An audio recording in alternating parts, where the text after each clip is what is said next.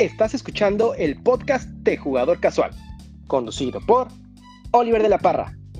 Quédate para hablar sobre juegos y también de tiendas, proyectos de Kickstarter y todo eso que es parte de la cultura de los juegos de mesa hoy.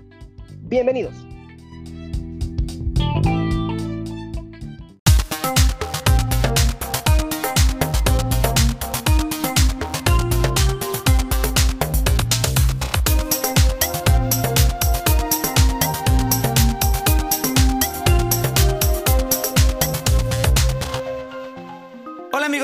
Casual, ¿cómo están? Soy Oliver de la Parra y estoy muy emocionado de estar una vez más con ustedes en el podcast de Jugador Casual, platicando esta vez, como pueden ver en el título, sobre juegos de dados. Y además también me gustaría introducir eh, formalmente a Yair Andasolo, que se incorpora a la mesa de discusión sobre juegos de mesa en el podcast de Jugador Casual. Yair, ¿cómo estás? Hola Oliver, pues muy bien, estoy muy contento. Eh, yo escuchaba ya era seguidor del podcast y pues ahora con esta invitación estoy muy feliz de, poder aportar, de hacer que este proyecto siga creciendo. Pues muchas gracias y esperemos que siga creciendo. Esperemos eventualmente recuperar al doctor y eventualmente recuperar a Gio y empezar a invitar a más personas. Pero mientras, la verdad es que estoy muy contento de tenerte en la mesa platicando sobre juegos de dados esta vez. Y me gustaría, antes de pasar a las noticias y de pasar a los patrocinadores, preguntarte: ¿te gustan los juegos de dados? Me encantan y de hecho me recuerdan mi infancia, porque mi papá nos ponía a jugar Vagamon. Mm que es un juego que seguramente todos conocen, o bueno, muchas personas. De nombre seguramente, al menos. Y pues es un juego que se juega con dados y yo desde muy niño tengo la cercanía a ese juego y pues ahora todo lo que llega a mi mesa que tiene dados me conecta con esa con esa infancia de dados que tuve. Es que creo que genera mucha emoción, ¿no? O sea, creo que este tema de, de, tirar los dados y esperar qué sale y ver si hace match con lo que necesitas, y eso creo que es muy emocionante. Pero antes de, entrar al tema y ponernos a platicar formalmente sobre los juegos de dados, me gustaría eh, dos cosas. Primero, mandarle un saludo y agradecimiento a nuestros patrocinadores.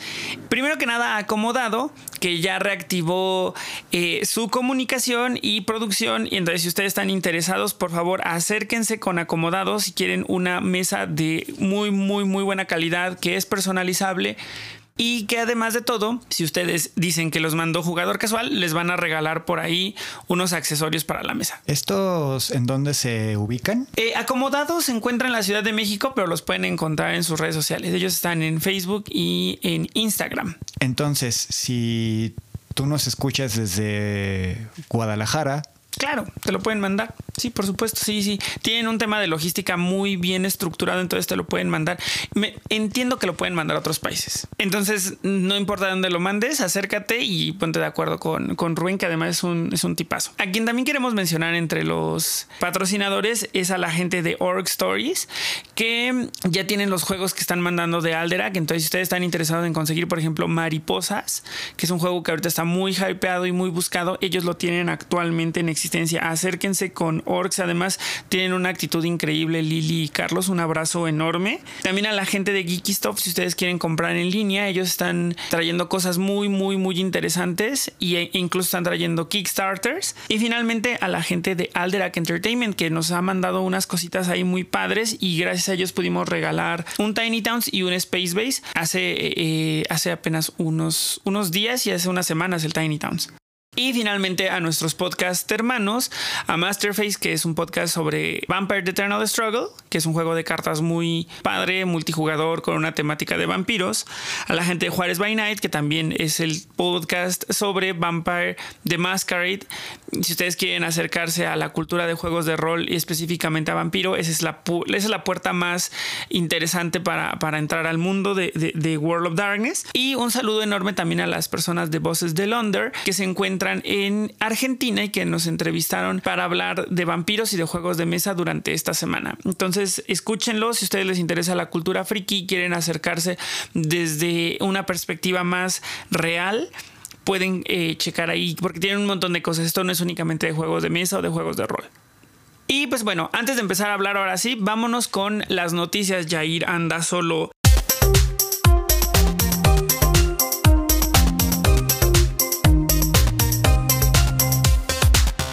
ver, cuéntame, cuéntanos, Oliver. No hay tantas noticias, no hay tantas noticias. Y además, ¿sabes qué? Que fue una semana bien estresante para mí. Tuve un montón de trabajo, un montón de cosas que hacer y un montón de compromisos de, jugador casual. Entonces, muchas noticias no te traigo, pero quiero que hablemos un poquito sobre mariposas que ya está en las tiendas. Ya se está, ya hay un montón de contenido al respecto. Ya se está jugando y ya hay por ahí un par de críticas polémicas respecto al juego. No sé si has tenido oportunidad de, de leer algo o si te ha llegado el chisme.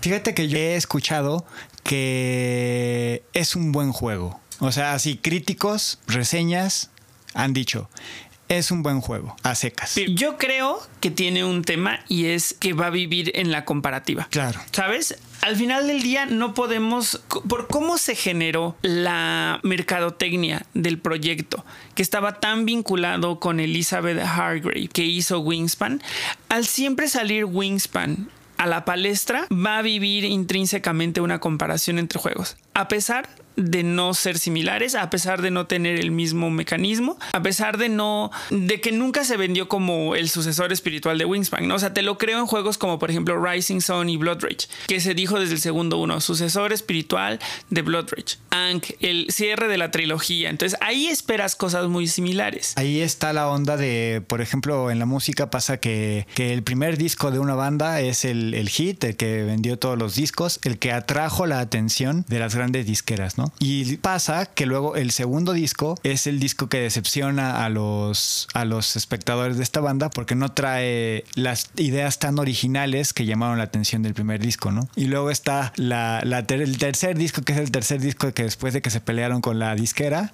este, sacan su tercer disco independiente y la gente está esperando que sea su mejor disco porque ya probaron los dos, los dos espectros de, de la industria, ¿no? Puede pasar, no sé, si tú consideras pertinente la comparación? Es que creo que sí, sí es muy real, o sea, sí es muy así como funciona, ¿no? Pero como también un poco en la música habrá quien tenga tres discos exitosos uno tras otro que se parecen o que no se parecen y habrá quienes tengan discos que dices, uy, ¿qué onda con este segundo disco? O incluso que son revalorados con el tiempo, ¿no? Un segundo disco que no es bien interpretado porque se adelantó a su época o porque rompió con, el, con lo que había hecho al principio y años después la gente lo retoma y dice, oye, qué buen disco, ¿no? Puede ser igual en el mundo de los juegos de mesa, ¿no? El tiempo puede decirnos, oye, mariposas a lo mejor no lo estábamos entendiendo bien, porque el, contexto a través del cual se hizo el mensaje de marketing no nos permitió disfrutarlo independientemente de las comparaciones, ¿no? Entonces... Tú no los comparas. Yo prefiero no comparar nada, ¿sabes? Eh, eh, especialmente porque ni son lo mismo, ¿no? O sea, no, no es la misma, no es la misma mecánica, no es la misma... Lo único que, se, que es la misma es la misma persona que lo desarrolló, pero es un, es un mal ejemplo, ¿no? Hace poquito estaba hablando con alguien que me dijo, ay, es que todos los juegos de de Eric Lang se parecen. Ella dijo, wow, wow, wow, wow, wow, a ver, espérame tantito. ¿Cómo que todos los juegos de Eric Lang se parecen? Te, rasgaste la playera y dijiste, sí, sí, ¿qué eh, estás sí, sostén mi bolso, eh. sostén mi Rising Sun, espera. Entonces fue así de, Rising Sun y Blood Rage se parecen. Te lo compro perfecto porque además era un poco la intención en generar esa trilogía, ¿no? Y me pero Angle, Angle lo hemos jugado. Y además, en teoría, debería de parecerse. Le digo, a ver, ¿se te hace que Rising Sun, Blood Rage o lo que tú, o, alguno de esos dos, se te hacen similares a Bloodborne, el deck building? No lo he jugado. Ah, bueno, es que ese es otro tema. ¿Se te hacen similares a Ancestry? Tampoco lo conozco. Ah, ok. Bueno, pues es que entonces tú estás evaluando a través de lo que tú conoces, ¿no? De lo que es, de lo que es muy comercial, de lo que está muy en la palestra. O sea, se nos podría ir la lengua, ¿no? O sea, de, generalizar cuando realmente tenemos como referencia dos juegos. Dos juegos. Para comparar. Justo. Y aquí el tema con, con esta chica, con Elizabeth, es que literal tenemos dos juegos. Tenemos eh, Wingspan, tenemos el otro que cuyo nombre exactamente, y ahora tenemos mariposas. Y creo que Tusimusi y Wingspan tampoco se parecen, ¿no? Entonces, bueno, ahí lo dejamos en el aire para que la gente lo analice un poco. No, no quiero clavarme. Fíjate que ahí estoy recordando una entrevista que le hicieron a las chicas que hicieron el arte de Wingspan. Los chicos de la, Mateada de Argentina también. Ellos les preguntaban qué jugaban, que si ellas eran, como dicen, jugones. Y ellas se quedaron, ah, que había que, había que jugar algo. Qué chistoso. había que jugar algo, o sea, porque ellas estaban muy clavadas en el, en el, en el mundo de, de la ilustración de la naturaleza y pues no jugaban mucho, la verdad. Hasta que eh, Wingspan empezó a, a hacer ruido y empezaron a entrevistarlas y etcétera, ellas se, eh, se, acercaron a más juegos y dijeron, ah, pues mira, hay que jugar. hay, hay, hay, cosas padres que jugar, pero ellas no, o sea, no estaban en este mundo claro, por, y es por, que no es necesario. por jugar. Y me pongo a pensar que Elizabeth, ella en, no sé si has escuchado algunas de sus entrevistas, ella tampoco era la la más jugona la, del la mundo. más jugona, ¿no? o sea, No, no. y de hecho eso puede pues ser hasta favorable para, para un diseñador, no sé. Es ahí, ¿qué debatible? ¿no? Es debatible porque, digo, no hay. Tú me contaste esta historia. eh, Es respecto a, Car a Carcassonne, ¿no? Que era un músico, ¿no? Quien desarrolló Carcassonne era un músico. Es un muy buen ejemplo de que no necesita estar sumergido hasta el cuello en juegos de mesa para desarrollar algo padre. Se necesita una buena idea. Pero también está el otro lado que también entre más te nutres de mecánicas o de entendimiento, pues mejor puedes desarrollar, ¿no? O sea, creo que las dos cosas son válidas. Uno es de repente es un long shot, ¿no? O sea, es de repente es un poco de un tiro de suerte y sacarte algo bien padre y tú venir de cualquier de cualquier industria que no son los juegos de mesa y, sacarte un Carcassonne y decir, wow, o sea, es real, ¿no? O gente que se ha dedicado a esto, que los ha estudiado, que ha entendido, que ha desarrollado muchas cosas y que hoy es un Rainer Nicia, un Antoine Bausá, un Catalá, que, ¿sabes? O sea, creo que las dos cosas son válidas. Al final del día deberíamos de estarlo evaluando por el final result, que es el juego mismo, ¿no? De hecho, eh, la semana pasada, antepasada, no me acuerdo cuándo, escuché una entrevista que le hacían al autor de un jueguito de cartas que salió hace poco que se llama Maltrago. Uh -huh. Eh, es el primer juego de ese autor, creo que es español. Y él platicaba que él desarrollando su juego un día se sentó y dijo, ah, vamos a hacer un juego de mesa. Y dijo, ¿qué tan difícil puede ser? Y cuando lo empezó a testear, el feedback que le daban sus amigos le decían, ah, esto se parece a este juego. Entonces él ya iba y jugaba ese juego y decía, ah, sí se parece, pero yo lo puedo mejorar. Ajá, exacto. Y entonces llegaba, llegaba otra persona y le decía, ah, tu juego se parece a este otro juego. Y entonces ahí iba el diseñador y, jugaba ese otro juego y decía, sí, sí se parece, pero no porque en el mío pasa esto por esta cosa. Que, que ese tema también ahí sus amigos estaban haciéndolo mal, ¿no? Porque creo que si tú te sientas y juegas algo que estás testeando, lo, no deberías decirle, oye, se parece esto, porque no se trata de inventar el hilo negro. Yo no me he sentado nunca con un diseñador que me diga, oye, mira, te me voy a sentar contigo porque inventé algo así irreal, que no existe, que, que yo te traigo aquí el hilo negro 2.0. Es, es, irreal, ¿no? O sea, todas las cosas van a tener relación con otras. O sea, las mecánicas ya están ahí. De repente es como las innovas, cómo le das la vuelta, cómo las unes y es otra cosa diferente. Pero creo que sus amigos estaban siendo un poquito manchados en decirle esto se parece a otra cosa, ¿no? Creo que lo que está interesante cuando te dan feedback y cuando lo pides es decir, hoy nos vamos a enfocar en, en esta mecánica en específico porque es lo que me interesa pulir y que tus amigos te digan, ah, mira, esa mecánica fue torpe, o esa mecánica fluyó muy bien, o a esa mecánica probablemente hay que ajustarle tal cosa. Pero bueno, igual creo que está muy clavado de repente, pero estaría bueno eventualmente hablar también de ese tipo de cosas e inventar, invitar, perdón, a desarrolladores de juegos. De hecho, eh, yo pienso que Elizabeth, al diseñar Wingspan, un juego que llamó la atención de todo el mundo, seguramente hubieron diseñadores de juegos de mesa que se acercaron con ella mm. a, a, charlar, a platicar. Seguro. Y esas, y esas charlas, o sea, imagínate qué le dijo Eric M. Lang a Elizabeth cuando se, cuando se, se.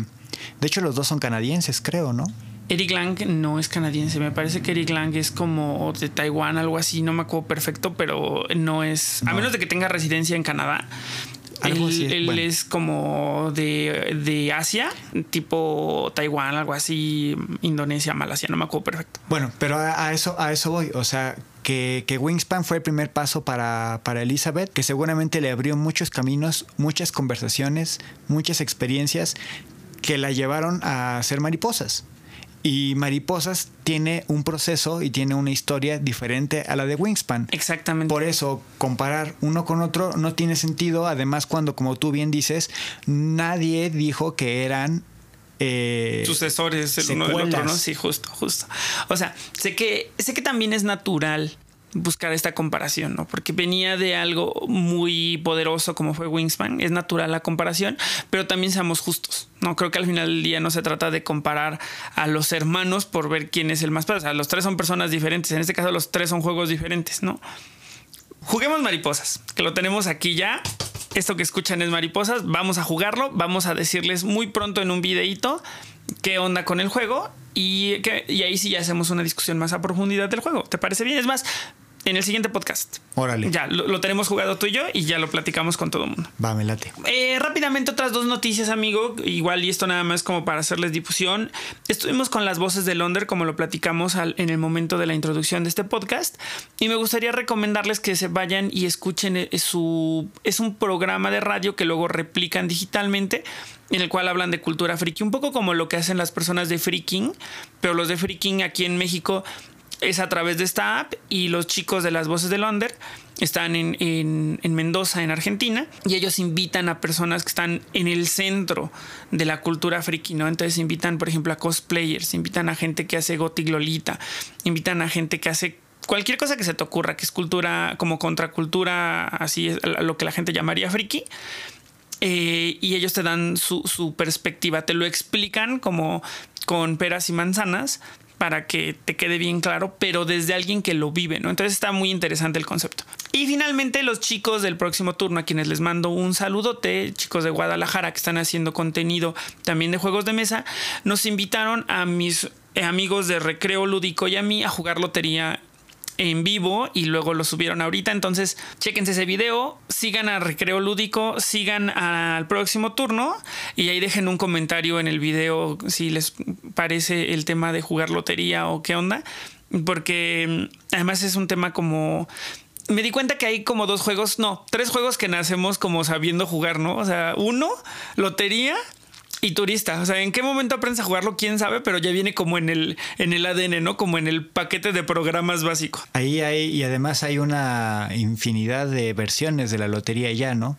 Eh, hace poco justo veía eh, a los amigos de fuera del tablero, iban a la ludoteca de Jorge y Jorge presumía una lotería con diseño de puras calaveras. Ah, sí, claro, claro, claro. Jorge me enseñó el proyecto. Es que sabes qué pasa, que como ya es un tema de cultura, o sea, ya es, ya es un elemento de la cultura, ya se puede hacer reinterpretación artística. ¿no? Claro. Entonces, igual te vas a topar en el tianguis un, una, una lotería de las princesas que hay proyectos muy interesantes como ese de las calaveras, que además el arte también fue parte del proyecto, no te podían vender las, las acuarelas originales. Muy, muy padre. O sea, creo que el tema aquí con la lotería es que ya es un tema de cómo lo, lo, lo resuelves creativamente, ¿no? Para hacerlo diferente.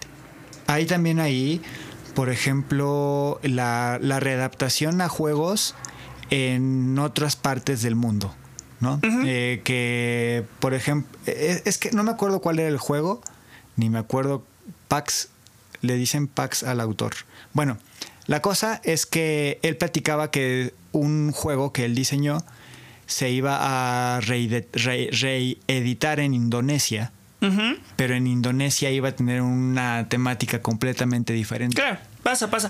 Y es más, Por- justo por la por cómo se pueden acercar las personas de cada país a qué cosas Mm, y justo. siendo la, la- siendo la lotería algo tan mexicano creo no mm, o pues, es más global Eh, es una historia larga que la explican muy bien en fuera del tablero. Eh, Jorge hace una explicación muy, muy, muy bien y muy detallada de- del origen. Eh, la hace Clemente Jacks. El de las calzas. Él es- ajá, sí, ya sé. Por eso, por eso la primera carta es un gallo. Entonces, él la trae, pero no es mexicana. Sin embargo, donde explota es en México. Ok. Y entonces se interpreta como una, una característica cultural muy mexicana, pero pues su papá no es mexicano, ¿no? Nace en México, pero no es mexicano. órale Entonces, sí, ya después el, el- el fenómeno cultural está muy asociado a la gráfica mexicana y por eso es que se interpreta como algo tan, tan, tan mexicano, ¿no?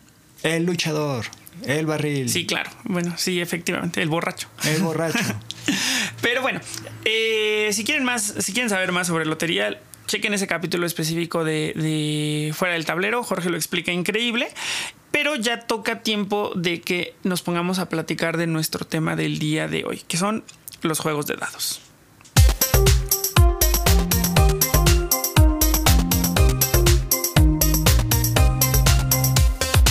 Primero, y me gustaría citar aquí a alguien que lo explicó muy bien y se me quedó grabadísimo, es a José Luis Zapata de la Matatena, que dice, los juegos de dados no necesariamente son juegos de azar y no necesariamente caen todos del lado de la de lo Ameritrash, ¿no? O de lo muy de lo muy superfluo, de lo muy del momento. Depende de cómo es utilizado el recurso. Y estoy 100%, es más, 300% de acuerdo con, con él. Porque el recurso puede ser utilizado para emocionar. Es decir, yo tiro los dados y me emociona y veo qué onda y no, no sé el resultado. Estoy tirando el dado por tirarlo para ver qué sale y ese resultado impacta en, en el juego, ¿no? Ejemplos, Strike, Paz de Pandas, Las Vegas, ¿no? Que ya los que esos son los tres juegos que vamos a analizar brevemente. Pero si los utilizas para construir estrategia y lo que te da no es emocionante, sino es estratégico, o sea, es parte de una estructura de pensamiento para resolver otra cosa, entonces ya no es el dado clásico de la Meritrash. Muy bien puede estar implementado en un euro. Ejemplos aquí: Dice Hospital, Rajas of the Ganges, eh, que son los tres juegos de los que vamos a platicar. Y también hay cosas que están un poco en el Inter, ¿no? Todos los Roll and Ride, por ejemplo, Diceforge, que es un juego súper innovador en términos de cómo se implementa el uso del dado, porque tú tienes que construirlo y lo vamos a hablar en un momento. O por ejemplo, Champions of Midgard, ¿no? Donde tus trabajadores, donde tus, tus guerreros son dados y entonces tiras para ver qué tan efectivos fueron a la hora de pegar. Oye, eh, ahorita digo, no espero no salirnos mucho del tema, pero me vino a la mente Sagrada. Sagrada, y justamente para allá iba, iba a mencionar a Sagrada, donde es un juego que se encuentra también como en el Inter, ¿no? O sea, porque efectivamente tirar los dados es emocionante, pero obedece a una estrategia. A mí Sagrada, personalmente, espero nadie me odie, no me encanta, porque se me hace como un poco un sudoku, pero está role player. De entrada, capitaliza ese momento que todos los que hemos jugado Dungeons and Dragons disfrutamos tanto como odiamos, que es crear personaje. Lo disfrutamos porque es bien divertido, está bien padre, te, involucras un montón, le pones espíritu y lo odias porque dices, ay, me, me tardé todo lo que íbamos a jugar en hacer estos personajes y a lo mejor ya no lo volví a jugar, ¿no? De hecho, eh, ahorita que lo mencionas, al principio del programa yo mencionaba que yo me acerco a los juegos de dados eh, gracias a mi padre que nos enseña a jugar Vagamon y hemos jugado con él toda la vida. Pero mi siguiente acercamiento con los juegos de dados fue el rol. Claro. Que yo me iba, que me invitaron a jugar Dungeons and Dragons y pues lo primero que necesitabas eran tus dados. Claro, por supuesto. Y, además es súper emocionante porque de lo que tiras depende cómo se resuelve la historia, ¿no? Cómo se resuelve la escena, si le pegaste, si no le pegaste, si lo seduciste, si no lo seduciste, lo que sea, ¿no? Pero ahí hay mucha emoción porque está muy involucrado con una narrativa. Sí, que en el Vagamon no la tiene. o sea, el Vagamon no tiene mucho completamente. Y lo siguiente es que te encuentras un juego totalmente diferente que tiene el mismo elemento, que son los dados, pero llevado a otro lugar. Exactamente. Entonces, para no clavarnos en la generalidad, ¿qué te parece si hablamos brevemente de algunos juegos que traigo aquí anotados? Obviamente no son todos, hay N cantidad de juegos de dados. Eh, yo traje algunos que a mí en lo personal me gustan. Igual ni siquiera son los más característicos ni los más representativos. Pero para eso existen las redes sociales. Vayan, escríbanme en el post de este podcast. Díganme, Oliver, a mí me gusta tal cosa. O vayan y escríbanme en Instagram. O mándenme un mensaje, lo que quieran. Y platicamos sobre los dados porque a mí la verdad también me encantan. Entonces, el primero que traigo es Paz de Pandas. ¿Lo has jugado de casualidad, amigo? Me lo has presumido mucho pero no lo hemos jugado, ¿verdad? No, no lo hemos jugado. Paz de Pandas es un juego tal cual tiene, es, son dados que tienen unas caras en blanco, que, que significa que no pasa nada. Tiene unas caras que tienen una gotita de agua, que significa que los dados se regresan a la caja. Tiene unos pandas, que significa que ese dado se lo regalas a alguien más. Y tiene unas caritas que tienen un bambú, que es un reto. El objetivo del juego es ser el primero que se deshace de todos sus dados. Entonces, por eso es que te deshaces de, las, de los dados con las gotas de agua o te deshaces regalándoselos a alguien más con los pandas. No, es un juego muy sencillo, muy divertido. Creo que es de esos juegos que lo puedes explicar incluso mientras ya estás jugando. En dos minutos la gente ya se está divirtiendo, ya se enganchó, ya empezó a hacer el mal regalándole los pandas a alguien más. Entonces es un juego muy sencillito que además tiene una presentación muy padre eh, en el cual viene en una cajita de, bambú. Este es un juego, por cierto, del 2014, creado por Ken Gruhl y Quentin, eh, Quentin Ware. Entonces estos dos chicos hicieron un juego muy divertido, muy sencillito, que engloba este tema de, de tirar dados por divertirte y en cinco minutos ya terminó y puedes volver a jugar. Órale, de hecho, hace poco le decía a, alguien que me estaba diciendo que le gustaba Game of Thrones y que había visto un juego de mesa de Game of Thrones. ¿Cuál de todos habrá visto? El, ¿El board game? Ajá. Ese juego tuve la oportunidad de jugarlo un par de veces y pues tiene una explicación bastante larga. Sí. Lleva y, y, no solamente la explicación es pesada. El juego es pesado. El juego es pesado. Entonces yo le dije, pues mira, la vez que yo aprendí a jugar ese juego me tardé como seis horas. sí fue un rato. Como, como entenderle, ¿no? O sea, me lo explicaron y después ya que lo estaba jugando y de que de repente no sabía ni para dónde iba ni nada. O sea, sí me, sí me llevó un, buen rato. Una, una tarde aprender a jugar ese juego. Entonces esta persona me dijo, no, eso, eso no va a pasar en mi mesa. No va a pasar. ¿Por qué? Porque en su mesa lo que, lo que triunfaba era el juego que explicas en dos minutos. Exacto, es que hay cosas para, para cada mesa, ¿no? Yo tengo amigos que, afortunadamente, tengo amigos que juegan de todo. Igual se sientan a jugar Paz de Pandas e incluso lo visualizan como un juego para el que gane, decide qué juego sigue. ¿no? Entonces jugamos Paz de Pandas, el que gana puede elegir Rising Sun, puede elegir eh, Marvel Champions, puede elegir lo que sea, porque la neta es que creo que sí jugamos de todo. Pero hay mesas que no. Y hay mesas que un juego que tiene estos tableros, estas cartas, estas figuras, les resulta imponente, ¿no? Y ahí hay cierta reticencia, que muy probablemente sea lo que ocurre con, con este grupo específico que nos cuentas. Sí, sí, de hecho, ahora me haces recordar que el juego de dados también es es muy útil no solo entre partidas, sino entre tiempos libres. Claro, claro, y, entre tiempos libres y pueden ser muy breves. En el recreo, en, o sea, si tú estás estudiando la preparatoria, la secundaria, la universidad y tienes este entre clases unos 10 minutos, puedes echar un trash panda. Es correcto, es correcto. Y, y por eso me gustaría hablar del juego que sigue. Porque creo que es todavía más inmediato y más fácil y hasta de repente más universal que, que mm, Paz de Pandas. Y me refiero a Strike, que tuvo un sucesor espiritual que se llama Impact y luego salió un Strike de Harry Potter. Strike originalmente es un juego del 2016 que ahorita me parece que ya está out print, no es fácil de conseguir. Eh, diseñado por Dietel Newsl. Eh, este juego tiene la premisa más básica. Tienes una especie de plato, de, platón, donde tiras dados. Cada vez que los dados tienen el mismo número, los tomas para tu reserva. Y gana el último en tener dados. Mientras todos los demás van perdiendo dados, el que los acumula, el que los juega más astutamente o el que tiene mejor suerte, es el que es el, el, que gana. Porque puedes tirar de uno, de tres, los que quieras. Puedes tirar todos tus dados y todo lo que hace match lo regresas a tu reserva. La forma en la que los dados se van reduciendo es que el número 1, en vez de tener un 1, tiene una X. Entonces, esa X sale del juego. ¿No? Ahora, ¿qué le suma Impact? Y eso tú lo tienes bien claro porque creo que es un juego que te gusta mucho. Es que le suma poderes. En vez de tener números, tiene elementos y los elementos cuando hacen match activan una habilidad específica. Lo que multiplica muy cabrón las posibilidades del juego. Puedes jugar con ciertos poderes o puedes jugarlos con todos o incluso puedes jugarlo sin poderes, puedes jugarlo como lo juegas tú, que es una especie de mini torneo.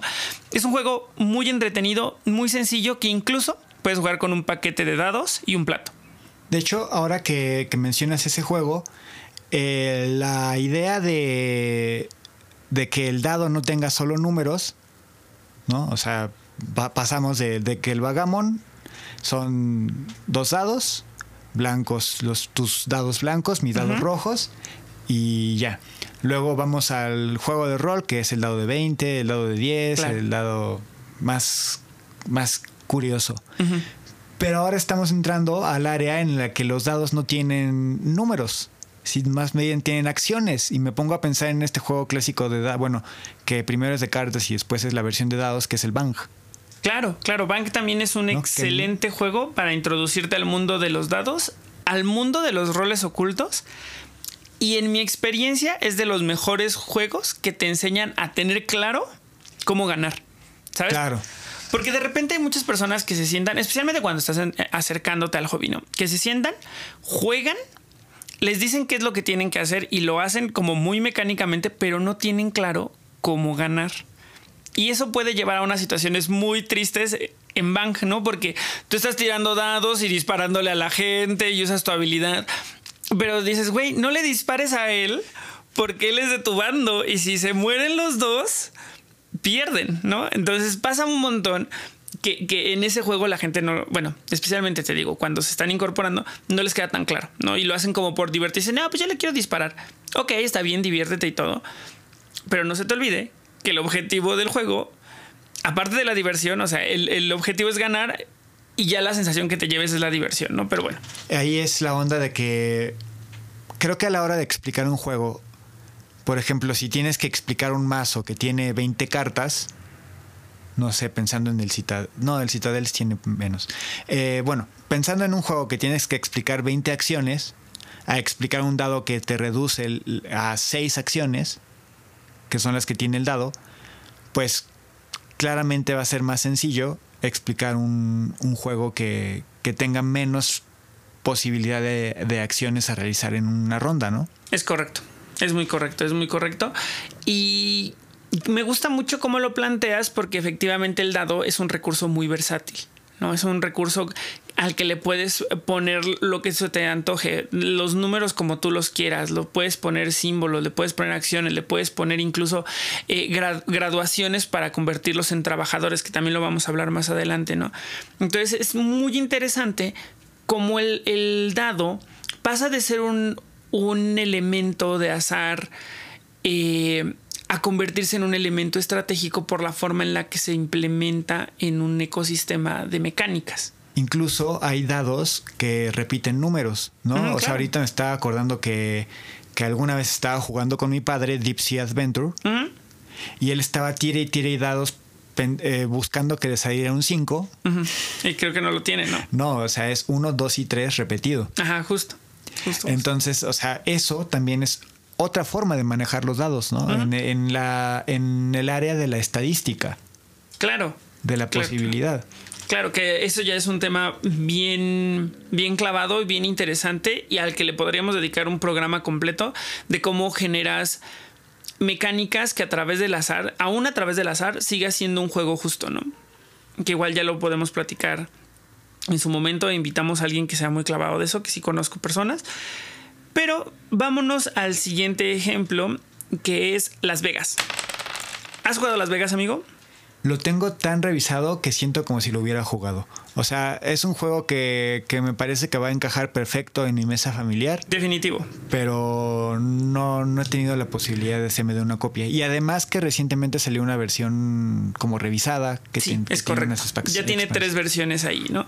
El tema con Las Vegas es que creo que lo acabas de describir de la mejor manera. Es un juego divertido, es un juego familiar y es un juego que no involucra un entendimiento muy profundo, ¿no? O sea, tiras dados, dispones de los dados. Bueno, para quien no lo ha jugado, les explico brevemente. Tienes seis casinos, cada uno con un número asignado del dado del 1 al 6. Cuando yo saco números, o sea, tiro mis dados, que me parece que son ocho dados, tiro mis ocho daditos y punto que tengo tres unos. Entonces puedo asignar esos tres números, esos tres unos como un grupo al casino número uno. Y si yo soy quien al final de la ronda tiene más dados eh, en el casino se lleva el premio mayor. Si hay más premios, puede dársele a un segundo lugar o, y hasta un tercero, no, hasta un cuarto.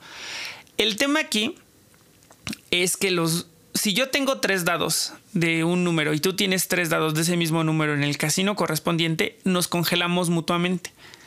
Entonces tú y yo no nos llevamos nada porque empatamos. Y si alguien puso un último dado ahí, con uno solo se puede llevar el premio mayor. Ok. Entonces es muy interesante porque al principio hay mucha decisión, porque tienes todos los dados y dices, ah, los dispongo así, los dispongo acá, quiero este premio, quiero este otro, voy a bloquear acá. Y al final ya es lo que la suerte dice. ¿Sabes? Porque puedes tener tres dados y si en los tres dados te salen los tres mismos números y es para un premio que no te conviene porque ya alguien lo tiene ganado o porque es el premio más chafa de todos, ya, te fregaste. Es ahí. ¿No? Entonces es un juego bien divertido, muy familiar y además muy engaging. Me gustaría encontrar una mejor palabra de estos juegos que hacen que la gente se clave, que hacen que la gente se apasione, que hacen que la gente incluso te diga, no, no hagas eso, no, ve a molestar a él, no, a mí porque Es, es, de ese tipo de juegos, es un juego muy divertido. Sí, que, que, funcionan, que funcionan maravillosamente en familias. Exacto. Y, pero como funcionan maravillosamente en familias, también pueden funcionar maravillosamente con tu mesa de amigos. Claro, también. También. O sea, no, no, no hay una separación. Los pueden funcionar perfectamente en las dos mesas. Exacto. Es que son juegos que apelan a algo muy humano que está por arriba de ser jugón o no. Ya. Apelan a la emoción, apelan a la suerte, apelan a, molestar a los demás, que eso es muy mexicano. Apelan a, a, retar a la suerte y decir, ah, sí, fuck aquí voy a poner mis dados, ¿no? Entonces creo que esas cosas, independientemente de que juegues o no, de que te sepas las reglas de, de y memorices todas y cada una de las losetas, eso es muy humano, ¿no? Eso, eso lo puedes jugar con tus primos, con tus amigos, con tu tía, con tu mamá, con quien sea. De hecho, es tan, tan humano como dos personas peleándose a puño limpio y gente alrededor viendo, eh, viendo, este, decidiendo quién va a ganar, ¿no? justo, justo, exacto. Eh, o sea, vamos, ese juego no necesita. Está en el ADN de las personas, más allá de eso. O sea, si hay unas reglas muy sencillas, las tienes que aprender, sí, es correcto, pero en cinco minutos ya estás jugando. No, eh, y además eso que me dices de las versiones eh, sería interesante porque creo que la última edición que salió salió como una versión como no sé si definitiva, pero sí con toda con todas las expansiones que se habían publicado o algo así. Mm, algo así, porque la primera y la segunda versión lo único que cambian es el look and feel del juego. La tercera versión, que es la que, la que mencionas, le suma cosas al tablero. Hay un tablerito ahí en el que tienes cosas que hacer. Las Vegas Royal. Las Vegas Royal, efectivamente. Ese yo no lo tengo, no lo he jugado. Yo me siento muy contento con mi Vegas como es, pero sí se me antojaría jugarlo. Ahí sí podríamos echar una checada. Si ustedes que nos escuchan, amigos, han jugado Las Vegas Royal, cuéntenos cuál es su experiencia y díganos cuáles son las diferencias principales entre versiones. Entonces, hasta aquí nos queda bien claro, amigo, ¿Cómo es el feeling de, emocionarte con un juego de dados? Vamos a pasar a la otra cara de los dados, que es una, una frase curiosa, ¿no? La otra cara del dado. A las otras caras del dado. las otras caras del dado son para pensar, son para hacer estrategias, son, son un recurso táctico y estratégico que se utiliza en el desarrollo para N cosas y es muy versátil.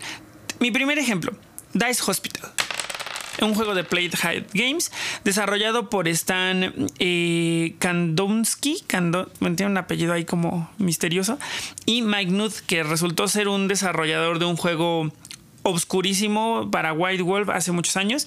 Este es un juego del 2018 publicado por Playhead.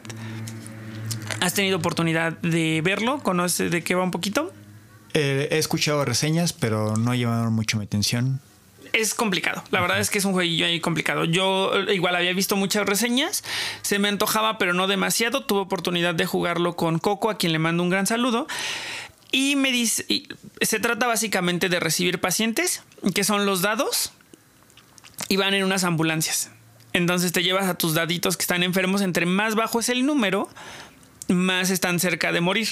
Rayos. Entonces tú tienes personal médico y has habilitado algunas eh, habitaciones en tu hospital, como salas en tu hospital, que hacen una especie de engine building para que los dados vayan subiendo de números por colores o por número. Entonces está muy interesante cómo lo desarrollan.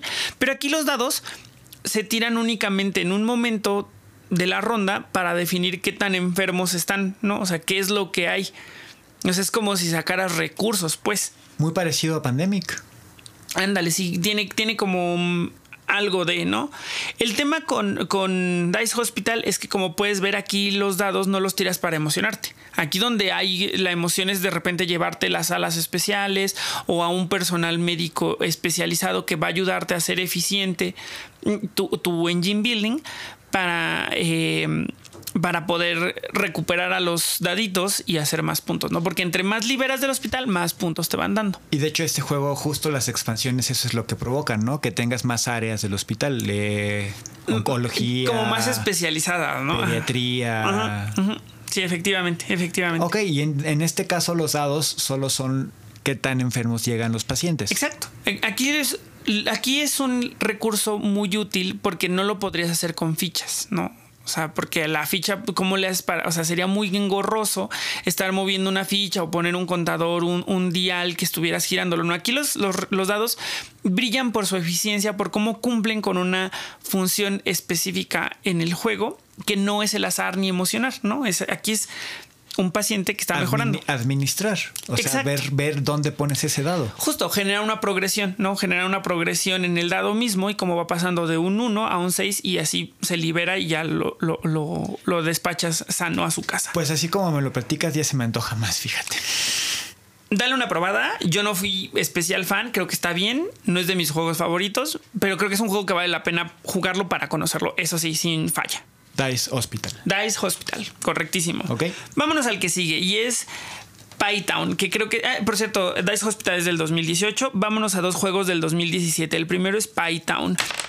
Que este sí es un juego bien oscuro, creo que nadie, o sea, solamente conozco una persona que lo tiene, he hablado con muy, muy poquitas personas que lo conocen, pero es un juego que me parece brillante en cómo utilizar los dados. Y además creo que es un juego que a ti te gustaría pensando en la última experiencia que tuvimos jugando eh, eh, Cooking Rush. Sí se llamaba así, ¿verdad? Kitchen Rush. Kitchen Rush, Kitchen Rush. Ah, ya, ya me acordé. Eh, este juego lo hizo Daniel Fregman, Fremgen, perdón. Y es un juego en el que, mira, esta es la premisa. Tú vives en un pueblo donde la, lo principal, la principal industria son los pies de manzana. Oh. al nivel de que la gente va ahí y los compra. Casi casual. Casi. Pues para no hacerte el cuento largo, el tema con este juego, donde viven los dados, es que son trabajadores que vas contratando. Y el recurso está interesante porque el número uno tiene ciertas funciones, el número dos tiene ciertas funciones y así sucesivamente, que no se van repitiendo, pero que sí pueden ir escalando. O sea, es decir, el número uno puede aprender de la industria, o sea, o del tema del, cocinar los pies, para luego volver su número dos y así, ¿no? Entonces aquí lo que está súper interesante y un detalle que a lo mejor no tiene que ver con los dados, pero sí con, con, los diferenciadores del juego, es que tú mandas a tus trabajadores a recoger eh, manzanas. Entonces estas manzanas para hacer tu pie, tú desde el principio del juego escribes cuál es tu receta secreta. Entonces, si te la cachan porque siempre estás recogiendo los mismos tipos de manzana, pueden vender tu receta secreta, ¿no? Y entonces si la descubren, tú tienes que decir si era, ¿no? ¿Dices que este juego no se encuentra ya fácilmente? Pues yo la verdad es que nunca lo he visto en una tienda. Eh, creo que no es especialmente popular. A lo mejor porque no hay demanda no lo traen, ¿no? Pero igual y a lo mejor con este con este podcast más personas se sienten entusiasmadas y al menos lo pueden checar. Tampoco lo he revisado, la verdad, si está o no en, en Amazon, por ejemplo. Pero en ninguna tienda a la que he ido lo he visto. Eh. Ah, no, la realidad es que tampoco sé si llegó a retail. Creo que fuera una cosa de Kickstarter, pero igual valdría la pena checarlo. Eh, pues te digo, aquí es de nuevo otro ejemplo de cómo los dados no. Aquí ni siquiera tiras los dados como tal, nunca los roleas, o sea, nunca los dejas caer para ver qué sale. Claro. Sino que desde el principio ya tienes determinados ciertos números, que es como tu, tu Masterchef, que es como el 6, y un asistente que creo que es un 4, y de ahí ya vas progresando y vas contratando, y así sucesivamente. ¿no? Es un juego muy interesante en el que vas poniendo a los daditos en ciertos lugares, vendes tus pies, hay una, una línea de producción, un poco como en Chocolate Factory. Está padre, el jueguito está muy padre. Órale, pues sí, eh, lo vendiste bien. Espero que logremos hacerle hacerle montón a las tiendas para que lo traigan. Sí, bueno, antes ojalá que alguien se emocione y vaya y se acerque y le diga a Orcs o a quien sea, oye, Python, ¿lo consigues? ¿No lo consigues? ¿Qué onda, no? Claro. Y bueno, pues pasemos a otro juego que, que mm, te traigo para platicar que se llama Rages of the Ganges. Los rajas del Ganges, que lo trae Devil en español. Este jueguito, amigo, mm, no sé si lo ubicas, al menos de la caja, de que lo has visto o algo así. Es una caja que tiene como un, una imagen de un como dios hindú con varias manos. Muy azulosa, ¿no? Muy azulosa, sí, sí, sí lo ubico. Ujú, ujú. Ese jueguito también tiene un tema de posicionamiento de dados y de trabajadores muy interesante. De nuevo aquí es por colores y por números. Órale. Entonces está padre, la verdad me parece que hay unos temas de innovación muy padres, como por ejemplo que los tracks son de cosas diferentes. Tienes dos tracks y se encuentran y ganas en el momento en el que los tracks se encuentran. Órale. Entonces sí, está padre. Tiene unas innovaciones muy padres. También hay un tema de poner eh, los zetas, ¿no? Entonces vas poniendo también los zetas. Hay un track que es el Río Ganges, que tiene un tema ahí como místico. Vas consiguiendo nuevos trabajadores, hay personajes. Es un juego bastante padre. ¿Me suena a un euro? Es bastante euros. Bastante, bastante euros. O sea, y de repente, como puedes ver, pasamos de Paz de Pandas, que es un tema de tirar dados for the LOLs, a un tema en el cual los dados sí hay un rolling, pero es un rolling súper estratégico, ¿no? O sea, dependerá mucho de los números, las opciones que tienes, más allá de simplemente la emoción de tirar dados. O sea que se mitiga el azar. Efectivamente, efectivamente. Y, y habla- y ahorita que dijiste esa expresión específica, por ejemplo, hay un juego que fue muy popular el año pasado que se llama Silk, que lo trajo Devir también. En Silk tiras dados y empiezas con un número determinado de puntos de victoria. Tú puedes quemar tus puntos de victoria para sumarle o restarle al dado. Entonces es otra manera en la que el azar se va mitigando y tú vas administrando también cuánto le inviertes de puntos de victoria para convertirlo en una jugada más cercana o, o- o la jugada que necesitas para hacer otros puntos de victoria. ¿no? Entonces se vuelve un tema de inversión. De hecho, el Silk en Chile es un juego súper popular. ¿En serio? Tan popular que, que Devir Internacional, bueno, no sé dónde esté Devir Internacional. Devir Américas. Es, es que hay Devir Américas, que es el que maneja todo Latinoamérica, y Devir Iberia. Bueno, ahí hubo una cosa que, que Devir Chile le dijo a los amigos de Devir Iberia que el Silk era un hit en Chile y trajeron a los, llevaron a los autores del Silk a Chile y no solo lo llevaron, o sea, salían- salieron en la televisión.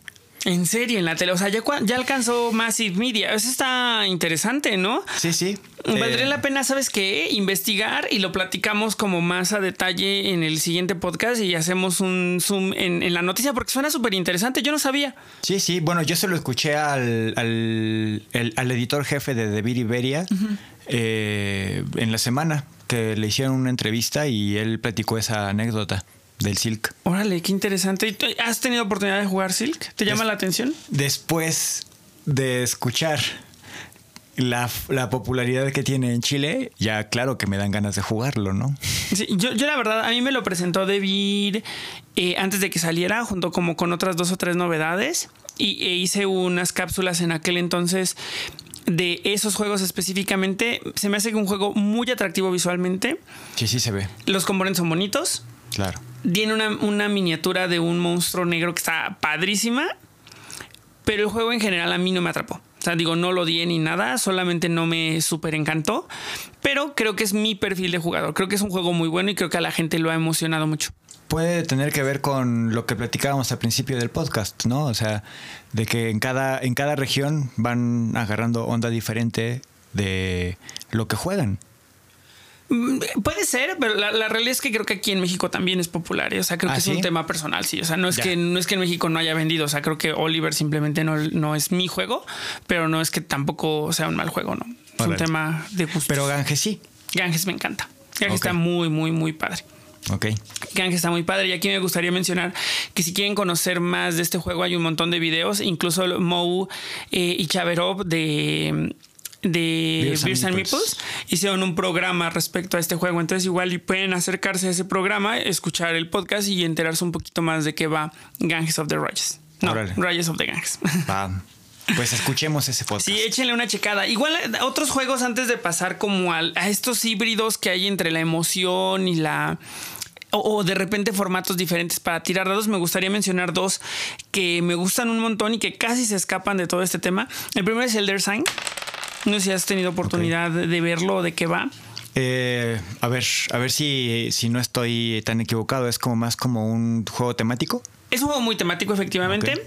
De, este, de Fantasy Flight, ah, de estos juegos como Arkham Horror, Mansions of Madness, eh, Living Card Game de Arkham Horror. O sea, esta es la versión de dados de todos estos juegos, ¿no? Órale. Es un juego bien divertido en el cual es por cartas. Las tarjetas te piden resolver eh, la tarea de la tarjeta a través de hacer match con tus dados con los símbolos de la tarjeta. Ok.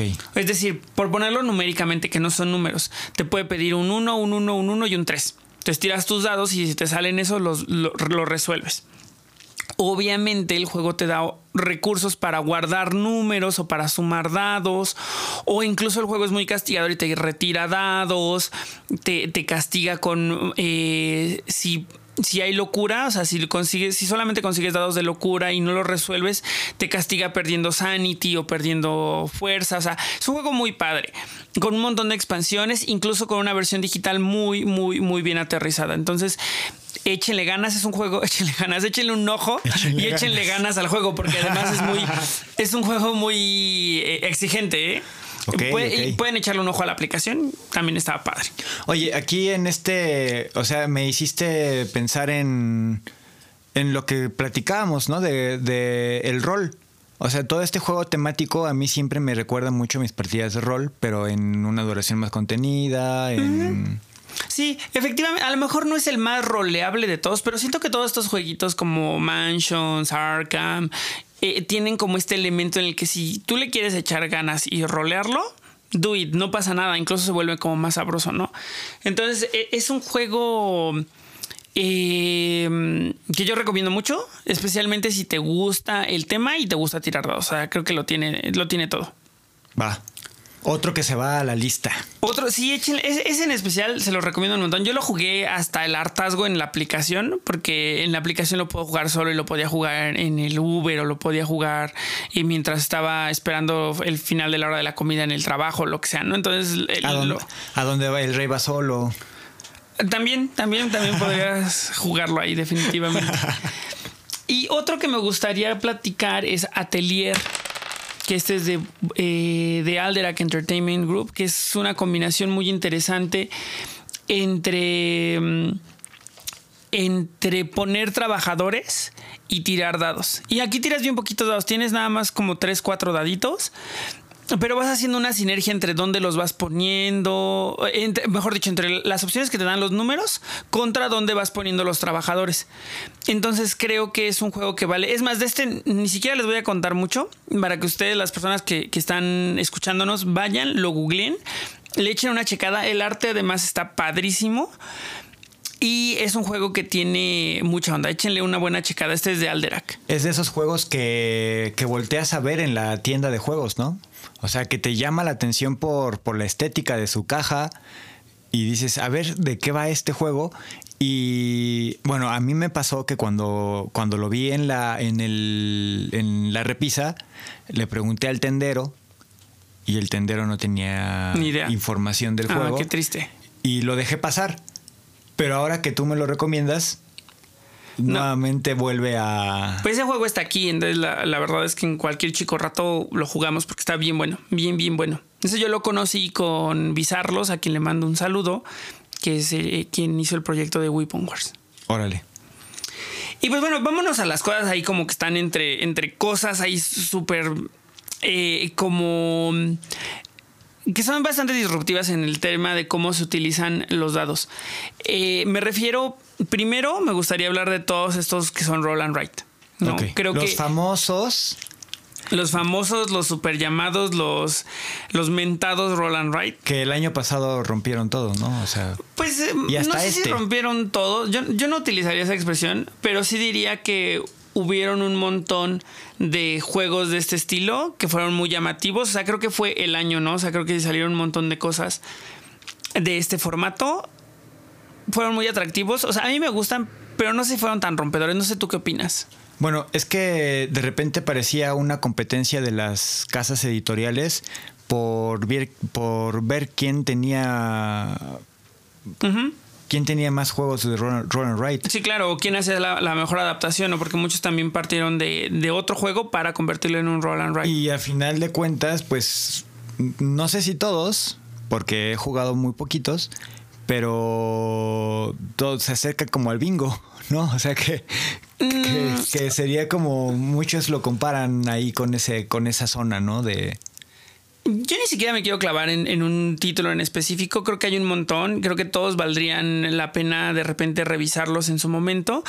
Pero sí es lo que sí, en lo que sí quiero hacer hincapié es en la, en el uso innovador, ¿no? Del dado para configurar algo y luego dibujar, ¿no? Luego escribir. Entonces, eso creo que está padre. Creo que ahí es donde vale y hacer foco en, en, como un recurso, de nuevo, como lo hemos dicho antes en este mismo podcast, como un recurso que de repente se percibe ya muy predecible, muy estudiado, muy trabajado, muy ya clarificado qué va a ser, lo convierten en algo nuevo. Y eso es lo, donde se me hace que está muy, muy padre. Ahora me gustaría también tener un par de menciones ahí interesantes que caen un poco en la emoción. Por ejemplo, el juego de Dice Run Ah, que es muy emocionante y son duelos de dados, pero se siente como más claro, ¿no? O sea, como que ahí es bastante evidente que vas a hacer, ¿no? Sacar ciertos números, ciertas, eh, eh, ciertos dados específicos para activar otras cosas. Está padre. Muy parecido de repente a lo que ofrece Elder Sign. Ok, pero más como más claro el enfrentamiento, ¿no? Sí, exacto. Aquí ya es confrontativo, exacto. Aquí ya es todos contra todos, o uno contra uno, o hasta por equipos, whatever, ¿no? Y hay como muchos sets diferentes donde cada set es un héroe diferente con sus tarjetas, sus dados y, su, tablero de, personaje. El arte está padre. Y antes de irnos al último que, a los últimos dos que te traigo, que creo que son como los juegos de dados, me gustaría mencionar que hay muchos juegos, bueno, no muchos, algunos juegos, que tenían una versión de tablero y de repente los convirtieron en su versión de dados. Hay Carcassonne de dados, hay Catán de dados, que he oído que es muy malo. Yo jugué Carcassonne de dados y me parece que está entretenido. Eh, es el mismo Bank que hablamos en su momento. Bank también pasó de ser un juego de cartitas a convertirse en un dice game. Que de hecho para muchos es como el indispensable, ¿no? Le fue mucho mejor, le fue mucho mejor al juego de dados que al juego de cartas, no porque el de cartas sea malo, sino porque el de dados es mucho mejor. Es que lo hace más ágil. Definitivamente, definitivamente. Eh, quiero hablarte de uno que en especial se me hace bueno y me refiero a Istanbul Dice Game. Istanbul Dice Game captura en dados el corazón del juego, pierde el tema del movimiento, que de repente era como lo que mecánicamente era más atractivo, pero se queda con el tema de cómo conseguir recursos para convertirlos en gemas.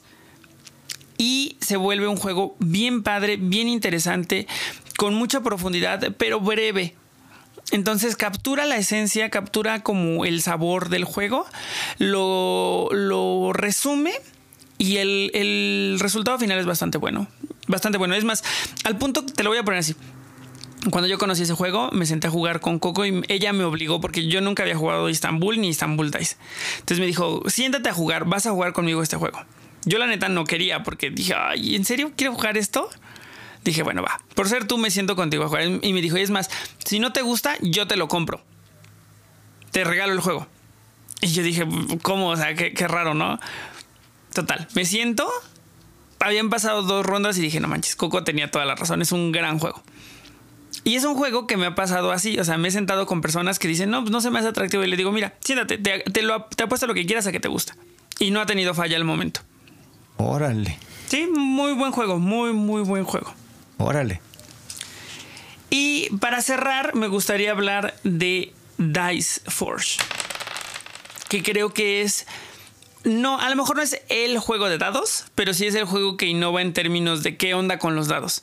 En este juego, tú construyes tus dados.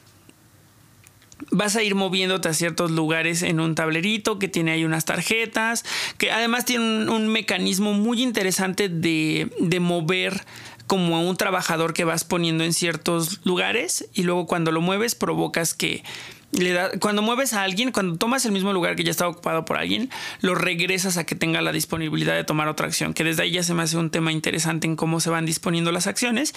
Pero lo que está bien padre es que vas ganando caras nuevas para tu dado. Entonces el dado es, los dos daditos que vienen son armables. ¿Y pueden salirte o no? Exacto, pueden salirte o no las caras, pero tú estás eligiendo qué caras tiene. Órale. Al punto que, por ejemplo, las caras que son encontradas, las que regularmente sumarían 7 en un dado normal, que a lo mejor la gente que nos está escuchando no sabe. Y esto es súper interesante. Cuando yo me enteré me voló la cabeza. No sé si tú sabías que las caras encontradas de un dado de 6 caras suma siempre 7 es decir, un 2 y del otro lado debe de haber un 5, un 1 y del otro lado debe de haber un 6 y así sucesivamente, ¿no? Sí, sí, para que esté balanceado. Exacto, para que esté balanceado. Que yo no entiendo tampoco cómo del otro modo no estaría balanceado, pero me parece muy interesante que esa sea una regla de la creación del dado, ¿no? Si alguien sabe por qué eso genera balance, que a mí no me queda claro porque a lo mejor no tengo la formación matemática necesaria. Matemática geométrica. Eh, probablemente, no lo sé. El punto es que no lo tengo y no entiendo por qué. Si alguien lo sabe, por favor, mándeme un mensaje explicándomelo y me daría mucho gusto leer qué onda con el por qué de que de un lado sea un 1 y del otro lado sea un 6 y así sucesivamente. El tema aquí es que tú eliges las caras de una colección bastante amplia de opciones en tus dos dados tú los vas forjando como tú quieres, vas poniendo y eso va haciendo la estrategia.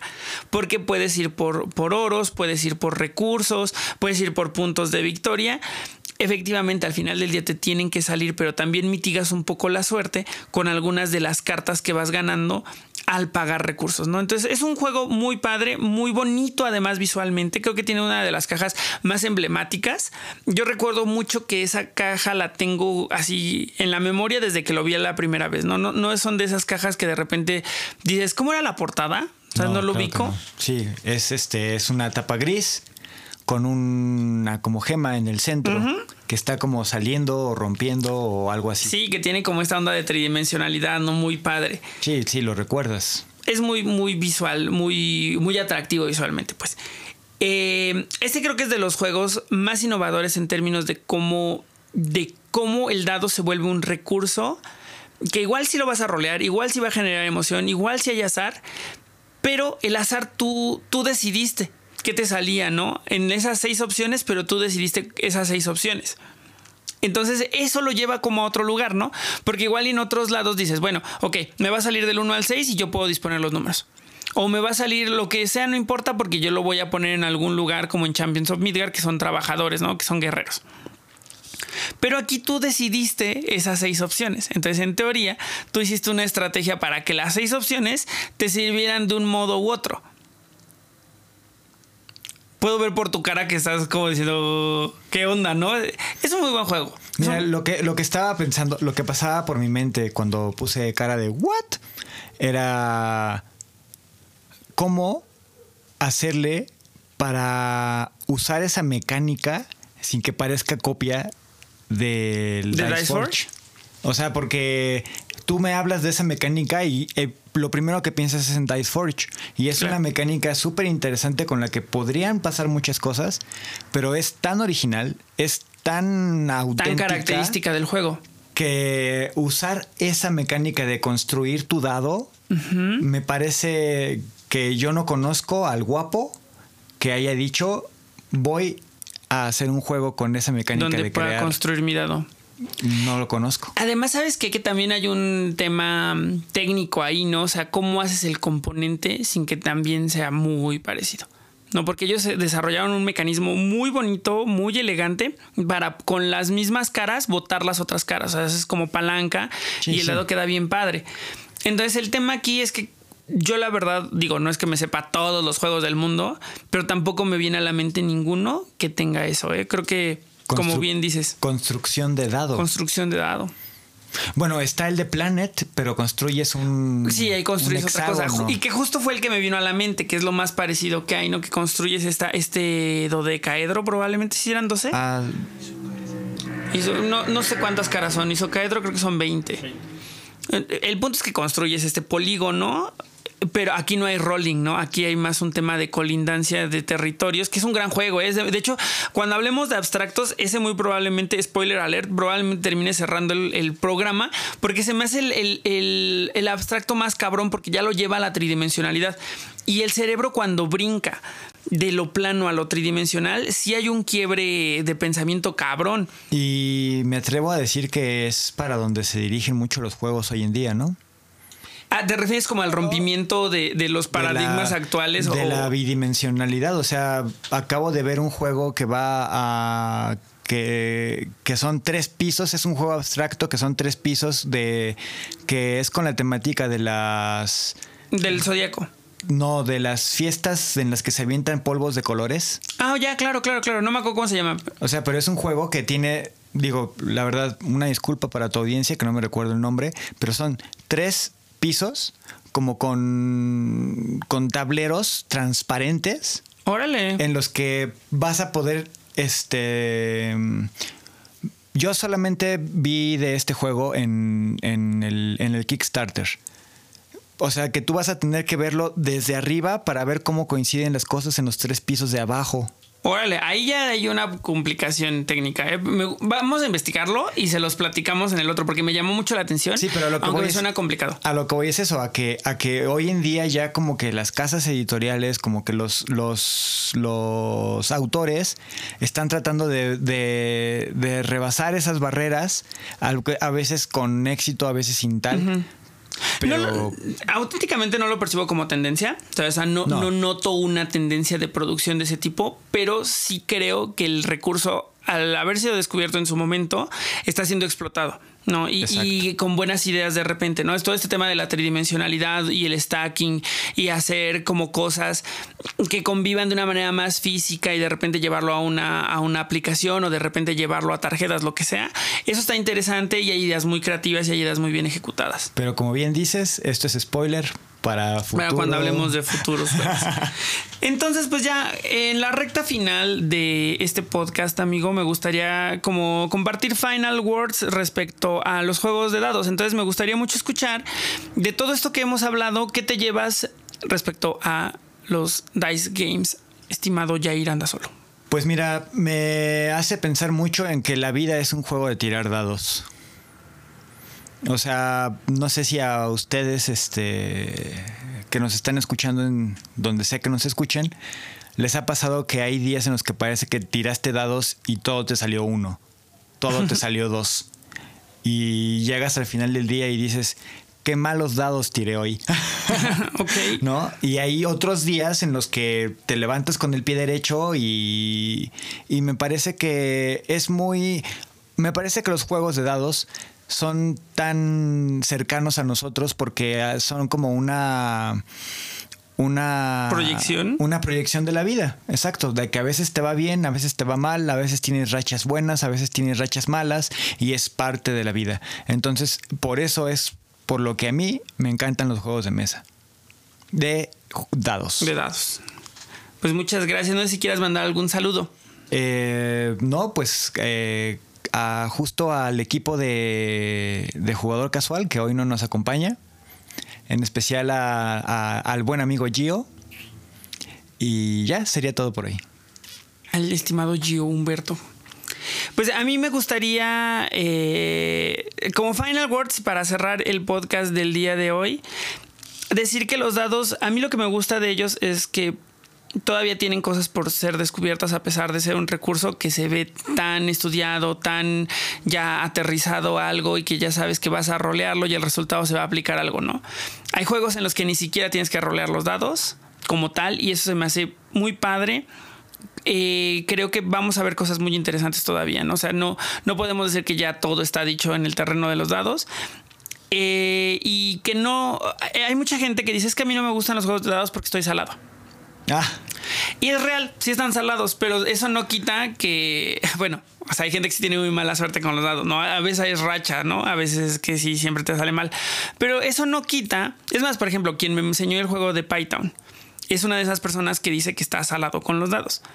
Y aún así, Python es su juego favorito. Porque los dados ya no tienen que ver con la suerte, ¿no? O sea, es una implicación diferente. Entonces, si ven dados, no se malvibren, no le digan que no directamente al juego. Hay unas formas diferentes de aplicarlos. Eh, tienen papeles, tienen roles muy diferentes en el juego. Echen una checada, role player, X cosas, ¿no? Hay un montón de opciones. Y solamente me gustaría mandar saludos eh, a la gente de Juárez by Night, a la gente de Masterface, a, las otras personas con las que compartimos micrófono de vez en cuando, como Gio, como el Doctor, eh, a la gente de Tras Bambalinas. Y recordarles que Asgard se cambió de locación. Vayan a visitarlos en su nueva ubicación en la calle La Morena, muy cerquita de Metro Etiopía. Y pues eso sería todo de mi parte y agradecerles a todos los que nos escucharon. Entonces, yo soy Oliver de la Parra y nos estaremos escuchando en otro capítulo de el podcast de Jugador Casual.